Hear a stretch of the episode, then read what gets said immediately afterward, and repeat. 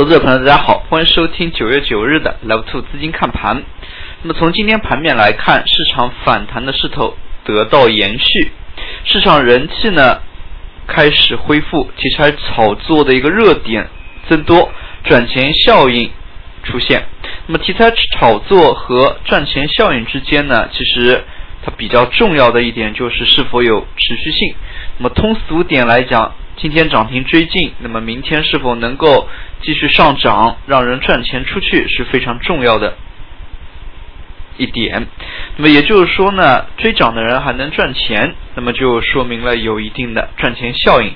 从今天盘面来看，事实上跟亚太地区整体反弹呢也不无联系。事实上呢，市场人士一定程度上解读是解读成中国。财政部的一则声明，中国财政部声明要更加积极的财政政策来刺激经济。大家也可以看到，亚太股市以及大宗商品，那么其实在昨天夜间呢，部分市场已经出现了正面的反应。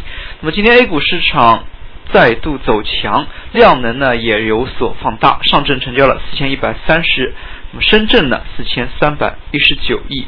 今天深圳的一个量是比上证要大，其实也说明了中小盘一些个股的反弹程度更为积极。那么如果只是看这几个交易日的话，大家可以说反弹有一定的持续性。但是呢，如果从上证 K 线整体图形来看，那么也可以说整体一个市场的修复依然是任重道远。指数虽然反弹，但是几系几个均线系统呢，那么依然还没有得到完全的修复。那么在这一张 K 线图形当中呢，短期的一些均线，二十日线依然没有站上，那么六十天线呢依然在一个较高的一个位置，市场修复依然是需要时间。那么可能在四季度整个一个四季度呢，都会是漫长的这样反复。震荡来回的一个格局。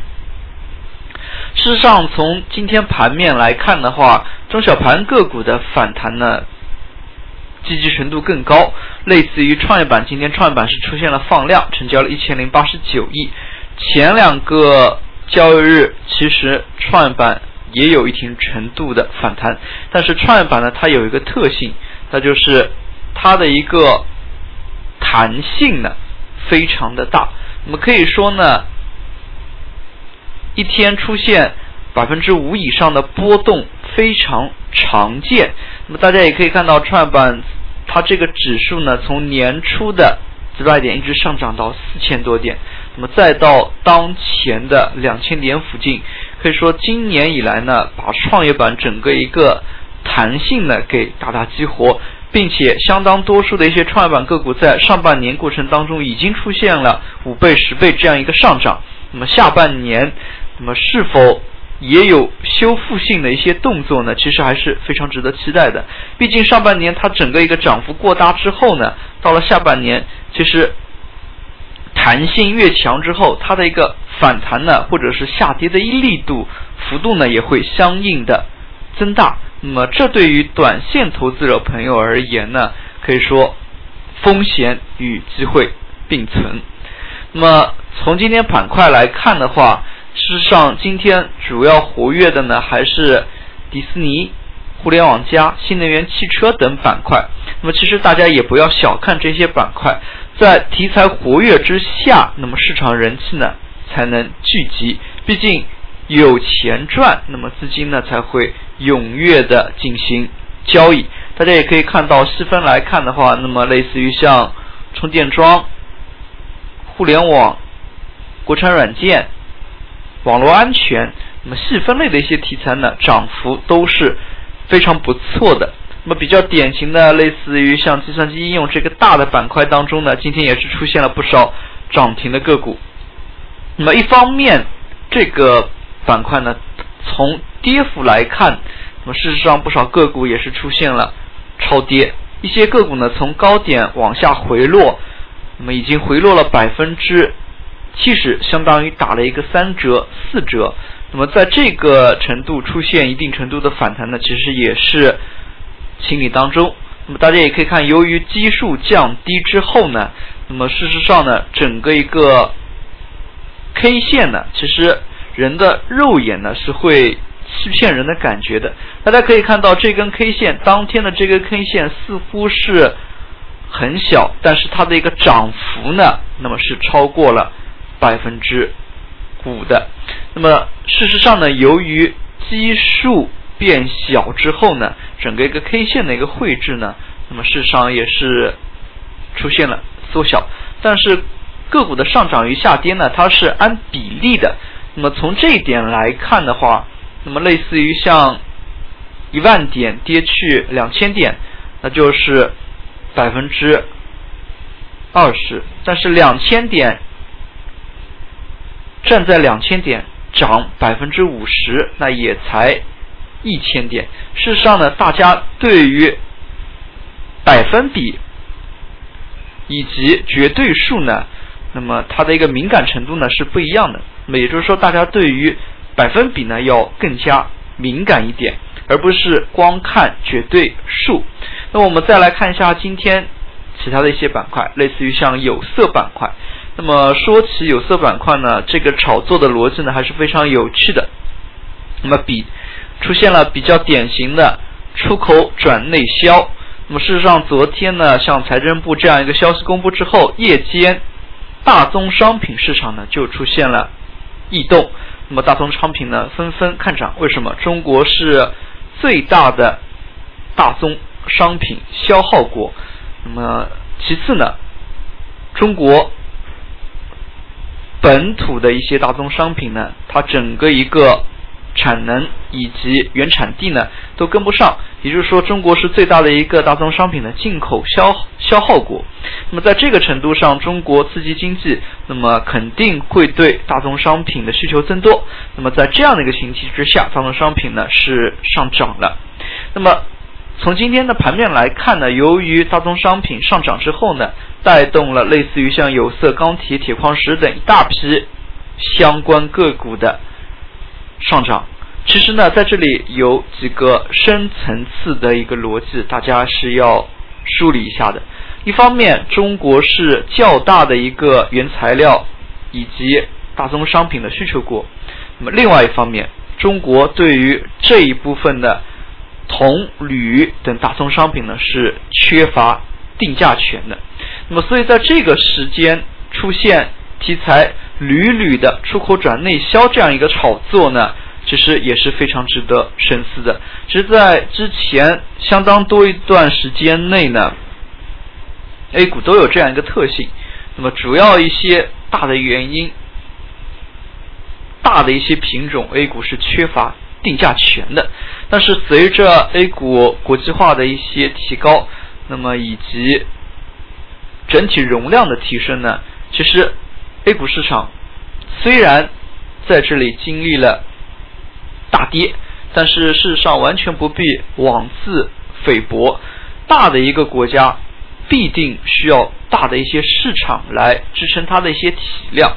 那么，类似于像新加坡、香港等一些区域等一些地方的市场，那么他们的一些市盈率、市净率。肯定是非常的低。其实呢，这也是跟地区国家的一些背景呢相关的。